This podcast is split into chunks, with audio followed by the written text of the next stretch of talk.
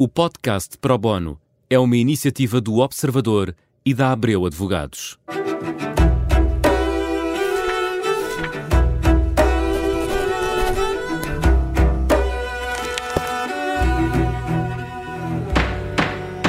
Começa agora mais um Pro Bono. Hoje é um Pro Bono especial porque vamos falar do Orçamento de Estado para 2024. Vamos centrar-nos nas medidas que marcam este orçamento, entre elas a descida de impostos, de IRC no caso, subida de salários e de pensões, investimento público, o pós-PRR, Vamos falar das medidas que dominam o Orçamento de Estado para 2024 e vamos fazê-lo com quem percebe do assunto. Maria Inês Assis, obrigada mais uma vez por estar connosco neste uh, programa. Uh, se tivesse que, enfim, assim, uma primeira leitura na diagonal, eu sei que já leu as 400 páginas, mas na diagonal, o que é que, o que, é que lhe apraz dizer sobre este Orçamento de Estado? E antes de mais, obrigada por estar connosco. Antes de mais, muito obrigada pelo convite, mais uma vez, para estar aqui presente. Um, eu acho que olhando de, de, de, forma geral para todas aquelas que são as principais medidas deste Orçamento de Estado para 2024, o que se percebe é que de facto existe um enfoque e uma preocupação grande no apoio às famílias, no apoio aos jovens e no fundo a ideia principal e basilar de todas as medidas que estão aqui propostas é uh, permitir aqui algum um, no fundo devolução de rendimento às famílias para lhes permitir um maior consumo e, e, no fundo fomentar um pouco aquilo que é a nossa, o nosso mercado interno e a nossa economia interna.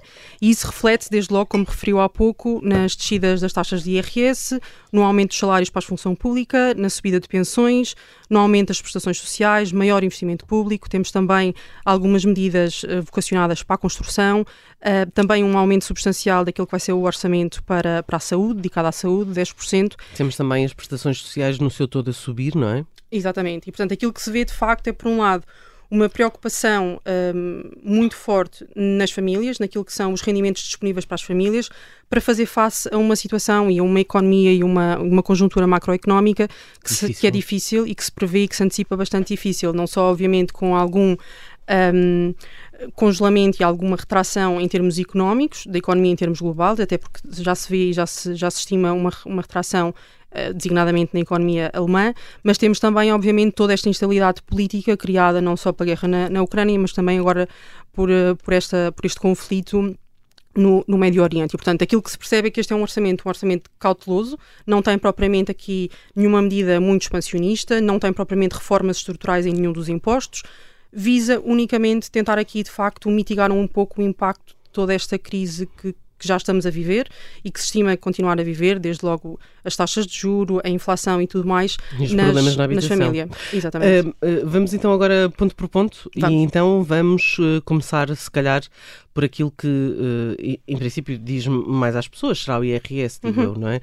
Um, ok, nós sabemos que vamos ter prestações sociais a subir, pensões, vamos ter também aumentos salariais na função pública, por arrasto espera o Governo que em sede de concertação social também chegue aos, eh, aos privados. Esta descida de IRS é mesmo para todos? Bom, Alguém uh, fica de fora, não é? Necessariamente alguém fica de fora e, obviamente, há pessoas que vão beneficiar umas mais do que outras. Mas aquilo que está previsto são duas medidas em sede de IRS. Há uma atualização de todos os escalões uh, em 3, cerca de 3%, portanto, ligeiramente abaixo da inflação. Mas em, em linha com aquilo que será a média de inflação nos próximos anos? Sim. E, portanto, nessa medida, existe no fundo aqui uma preocupação de, de, de no fundo, tentar manter aquilo que é um, o nível de vida das pessoas e, portanto, a possibilidade de, de, haver aqui consumo. E, portanto, não haver aqui uma baixa da, da, do custo de vida. Ao que, mesmo que, tempo. O que é que lhe parecem estes escalões, este, o valor nesses escalões? Desculpa interromper-lhe. Estamos a falar, só para as pessoas terem uma ideia, uh, vamos até ao máximo dos 42 mil euros por ano, não é? Os escalões de IRS? Não, em termos de, desculpa, em termos de IRS a pagar versus aquilo que é o Sim. rendimento anual. Portanto, estamos a falar de, começa nos 820 euros. Exatamente. Vai até aos 3 mil por mês, não é? Certo. Pronto. Uh, depois, claro, solteiro com filhos, solteiro sem filhos, casado é sempre diferente, mas tem, isso tem a ver com as deduções, com os benefícios fiscais, não tem, e com as retenções na fonte. Mas... Um, quando nós estamos a falar uh, numa isenção total ou numa redução, estamos a falar, claro, de níveis salariais muito Baixo. diferentes, não é? Baixos primeiro, depois vão subindo, mas uh, fica de, ficam de fora, uh, digamos, os últimos escalões, que são aqueles que, que ganham mais. Dito isto, como a, o IRS é progressivo, é progressivo é? exatamente, era isso que eu ia referir. Isto para as pessoas uh, perceberem, é, há uma escadinha, não é? Exatamente, Portanto... eu acho que o tema do IRS são precisamente dois vetores. Nós temos uma atualização de todos os escalões, então em função da linha da média da, da, da inflação, e portanto isso beneficiará, obviamente, todos os escalões, os mais baixos e os mais altos.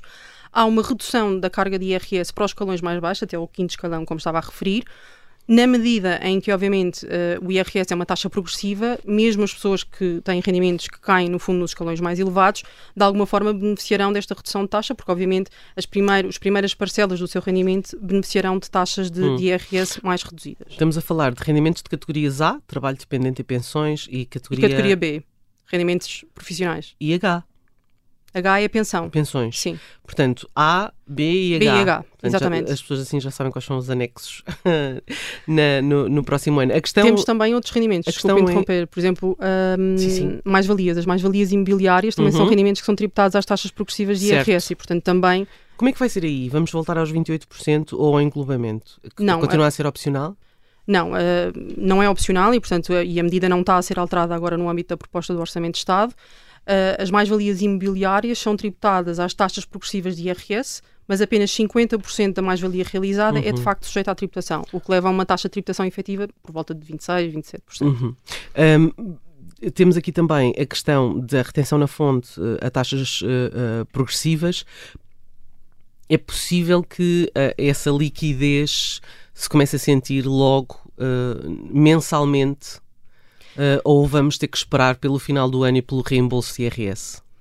Bom, com uma atualização da, das taxas de retenção, o que se espera é que de facto haja uma maior liquidez mensal uh, no bolso de todas as pessoas e, portanto, e esse é o objetivo. E esse é? é o objetivo, porque no fundo não não acho que seja a intenção, de facto, haver uma, uma, uma, poupança forçada e depois as pessoas acabem por receber um, um, reembolso maior no final. Acho que é preferível, até considerando uma vez mais aquilo que é a nossa conjuntura ou a previsão de conjuntura uh, económica internacional, de facto, dar maior disponibilidade às pessoas, também para permitir um maior consumo e, portanto, um uhum. maior uh, fomento do mercado nacional. Vamos só falar aqui do, de duas ou três eh, simulações, porque uh, quem ganha 820 euros por mês vai estar inalterado, não vai sentir, uhum. uh, não vai sentir nenhuma diferença, não pagava IRS e continua sem pagar. No máximo, quem ganha 3 mil euros por mês, então sim, vai, vai sentir uma, uma diferença que pode chegar aos 1.400 euros. Portanto, 2003, 2023 versus 2024. 1.400 euros que podemos pensar em distribuir ao longo do, do, do, ano. do ano, não é? ou seja, cento e poucos euros por mês de alívio ou de eu acho que é, obviamente, um alívio, é um alívio em, em, sede de impostos diretos sobre o rendimento, mas eu acho que nós não podemos, no fundo, descasar todas as medidas que estão previstas no Orçamento de Estado. Uhum. E há, de facto, um incremento da tributação, da tributação indireta. E, portanto, ainda que em sede Vamos de IRS e então. rendimentos de trabalho haja uma maior libertação de fundos, dependendo daquilo que for o perfil de consumo das pessoas, esse, essa libertação de fundos pode acabar por ser consumida com outro tipo de impostos. Então vamos a isso, porque nós, uh, uh, no, no, sobre o que interessa em impostos indiretos, diretos, as notícias são más. São. Há, no fundo, aqui um aumento uh, significativo de alguns impostos indiretos e que, no fundo, podem acabar por diluir um pouco aquilo que será a poupança fiscal das famílias em sede de IRS. Se as pessoas fumarem? Se as, as pessoas fumarem, eh, haverá de facto um aumento uh, Se significativo. Se bebidas brancas? Bebidas brancas ou bebidas açucaradas, também ah, uh, tem é aqui verdade. um incremento de 10% da, da, da tributação. Existe também um aumento de tributação em sede de impostos sobre os veículos, uhum. uh, em, sede, em é, é o chamado IUC, não é? Uh, é o ISV. É o ISV, desculpa. Exatamente. Temos também um, um aumento no, no IUC, portanto, no Sim. Imposto Único de, de, Circulação, e aí o que acontece é sobretudo, vocacionado sobretudo para carros mais antigos, portanto, carros matriculados antes de 2007. Mais poluentes. Mais poluentes, e portanto, esses também vão ter aqui uma tributação mais agravada. Mas há aqui uma, uma questão que a Maria Inês, falávamos antes do programa, me estava a explicar, uh, que parece um pouco paradoxal, porque no caso das empresas o, o, o, já não se verifica essa penalidade, apesar de estarmos a falar de carros com combustíveis fósseis. Porquê? Pronto, de facto, um, o, que se verifica é que ao longo dos anos, e isso é normal, os Estados vão uh, utilizando a, política fiscal como uma política para encaminhar e, no fundo, coadunar o comportamento dos, dos, contribuintes. E, obviamente, que um dos temas muito presentes atualmente é, de facto, uh, toda a preocupação com o ambiente. E, portanto, é de louvar, de facto, a introdução aqui de algumas medidas que visem a penalização ou de veículos que sejam mais poluentes e que, portanto, criem mais distúrbio para a população em geral. E, de facto, é nesse sentido que se apresenta aqui uh, um agravamento do, do IUC para carros mais velhos, portanto, obviamente mais poluentes, ainda que se calhar indiretamente, e voltando ao tema do, do IRS, provavelmente acabem por afetar eventualmente pessoas com rendimentos mais baixos e que têm e não têm a possibilidade de trocar de carro de forma tão, uhum. tão frequente. Mas a verdade é que Basicamente depois... isso é andem a pé ou de bicicleta, é isso? Exatamente. Comprei uma trotinete. Uh, mas a verdade é que depois, como dizia bem, paradoxalmente, se essa de facto é a intenção do Governo e define medidas nesse sentido, depois temos uma medida de redução das taxas de tributação autónomas para as empresas associadas um, a carros de facto com, com combustíveis fósseis. E, portanto, Mas não se percebe essa redução. Uma tentativa de, enfim, dar alguma coisa às empresas que não vão receber nada no, no, no, no IRC. Sim, eu acho que assim, de facto, este orçamento de Estado para as empresas tem muito poucas novidades, tem, não tem propriamente aqui nenhuma medida grande de bandeira. Um, as medidas que são introduzidas são medidas hum, muitas vezes técnicas, apenas de ajustamento a algumas normas. Esta redução não é uma redução significativa da tributação autónoma, mas de facto neste contexto não se percebe qual é que é o racional. Hum. Uh, porque de facto. Se... O racional não é ambiental. O racional não é ambiental, uhum. claramente. Diga-me uma coisa, quando, quando olha para, para, para a parte do, do orçamento que se dedica às empresas, fica com a sensação de que se sabe pouco. Sim, fica-se. Eu acho que vários agentes económicos, de facto, eh, pediam aqui algumas medidas estruturais, eh, algumas reformas estruturais que necessitamos para, no fundo, ter mais investimento e melhor investimento em Portugal. Um, e essas exemplo, medidas não aparecem neste Orçamento de Estado. Ouvimos, uh, ouvimos uh, alguns empresários a falar em coisas como uh, pagar melhores salários, uh, investir mais, por exemplo, em, em, em, uh, em uh, investigação e desenvolvimento, crescer, etc. e, no entanto, não há sequer uma alteração, por exemplo, achei curioso este pormenor, na derrama estadual. Ou seja. Não há. Não há. As únicas medidas que de facto foram introduzidas foi uma redução, por exemplo, da taxa de IRC para os primeiros 50 mil euros de matéria coletável das startups, por exemplo. Há depois outras medidas pontuais. E onde é que ficam as PMEs aí? As PMEs aqui não ficam. Portanto, neste contexto, neste conceito, não, não, não que ficam precisam, precisam também, não é? Porque são aquelas que têm sofrido mais com a inflação, com... Precisam, e no fundo eu acho que o bottom line do, do tema aqui é sempre nós precisamos de facto ter mais rendimento disponível para as famílias, mas para ter mais rendimento disponível para as famílias, obviamente as empresas precisam ter aqui uma maior folga um, e, e, precisam, no fundo, de conseguir ter mais porque rendimento disponível, não, porque senão não, não, conseguem distribuir. É? Sim, uh, não conseguem pagar mais às, às exatamente, pessoas. Exatamente, há limites. Uh, e portanto, nesse aspecto, de facto, o que seria, o que seria de facto de louvar era se fossem introduzidas aqui algumas medidas que permitissem aqui alguma forma, alguma folga adicional em termos de, de tributação uhum. para as empresas e isso não está previsto. Há duas ou três medidas que são importantes. Por exemplo, a redução do IVA da construção. Sim, mas... Uh, e veterinários. uh, por acaso essa parte é importante para mim, mas uh, e acredito que para muitas pessoas que tenham animais de companhia, mas se depois, claro, houver aqui uma, uma se isso tiver um impacto, um reflexo, não é? Sim. Reflexo, claro. Deixa-me perguntar-lhe, entretanto, para terminar, porque isto dava para mais um programa especial, talvez seja possível fazer outro em breve, porque vamos falar do IVA zero que uh, chega ao fim, era para ter acabado em outubro, vai prolongar-se até uh, dezembro, dezembro sim. Uh, mas, mas termina em dezembro. Acha que o impacto vai ser significativo ou, ou, enfim, acaba por ser comido como já foi pela, pela inflação? Bom, eu acho que de alguma forma será comido pela inflação, mas eu acho que a razão pela qual esta medida está, está, no fundo, a ter o seu fim no final do ano é precisamente para evitar aquilo que muitos alegavam ser uma injustiça social, porque, obviamente, todos, uh, independentemente do seu rendimento, conseguiriam beneficiar deste, deste IVA do cabaz zero, do, do IVA zero no cabaz uhum. da, da, uhum. alimentação. Uhum. Uh, e, portanto, aqui o enfoque será, no fundo, acabar com este IVA zero no cabaz da alimentação, mas substituí-lo por algumas medidas de apoio social que sejam direcionadas certo. à população que efetivamente necessita de, desses, desses uhum. apoios.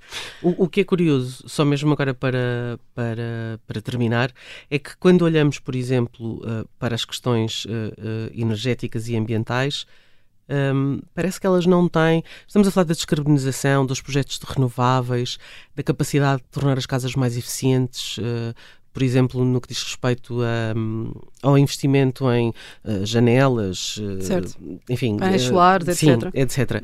aquilo que antigamente poderia ter um, um, uma implicação direta no IRS, era possível durante vários anos deduzir aquela, aquela despesa, que é uma despesa normalmente de monta, não é? À cabeça.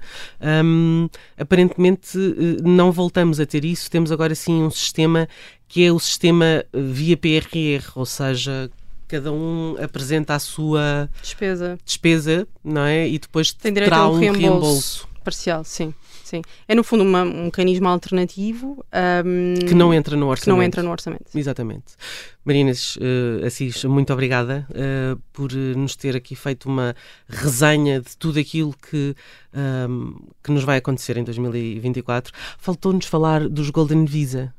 é o fim, não é? Não dos Golden Visa, no fundo do Estatuto Fiscal Especial certo. do residente não Golden habitual. Visa na lei da habitação, quando se fala no orçamento, é, é, de facto no Estatuto. No Estatuto Fiscal Associado, sim. De facto, o que está previsto uh, nesta proposta de Orçamento de Estado é o termo deste regime especial de tributação a uh, 31 de dezembro deste ano.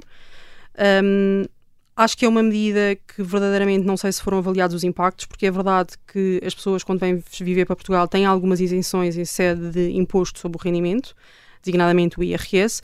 Nem todos os rendimentos estão isentos, portanto eh, é preciso de facto perceber que tipo de rendimentos é que estão aqui em causa, mas a verdade é que estas pessoas quando vêm para Portugal uh, consomem, portanto pagam IMT quando, quando compram as suas casas, uh, pagam o IMI quando têm as suas casas e no fundo vão detendo estas casas ao longo dos anos.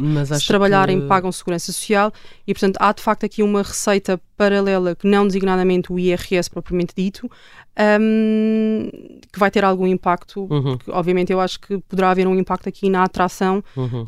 um, destas pessoas para vir residir para Portugal. Até porque não nos podemos esquecer que nós vivemos numa economia global e nós temos outros países, designadamente dentro da União Europeia, que oferecem regimes similares aos nossos. Mas havia aqui um problema adicional, e agora sim para terminar, que era a questão do próprio passaporte são coisas diferentes, uhum. ou seja, uhum. isto não tem a ver com o regime do residente seja, não habitual, são coisas distintas. Separa, separa a questão de, da apetência pelo Golden Visa ou pelo visto Gold? Sim, porque o regime do residente não habitual aplica-se a toda a gente. O Golden Visa uh, aplica, é, um, é um programa, uh, no fundo, de imigração que extra, tem a ver com extra-europeu. Extra uhum. o, programa, o programa do residente não habitual aplica-se a portugueses que tenham vivido fora, aplica-se obviamente a cidadãos da União Europeia, aplica-se obviamente também a cidadãos uh, fora da União Europeia.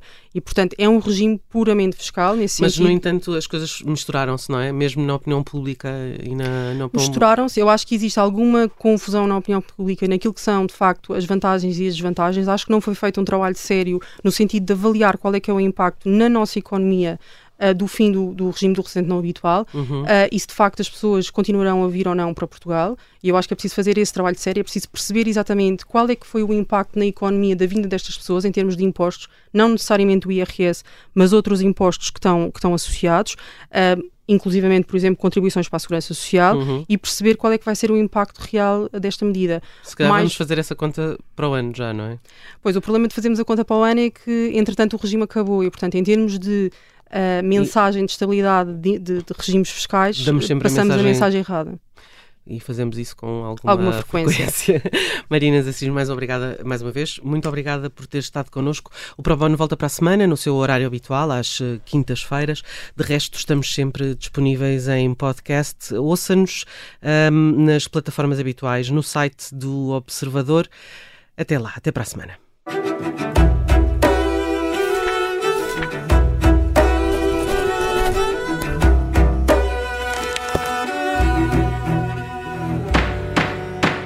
O podcast Pro Bono é uma iniciativa do Observador e da Abreu Advogados.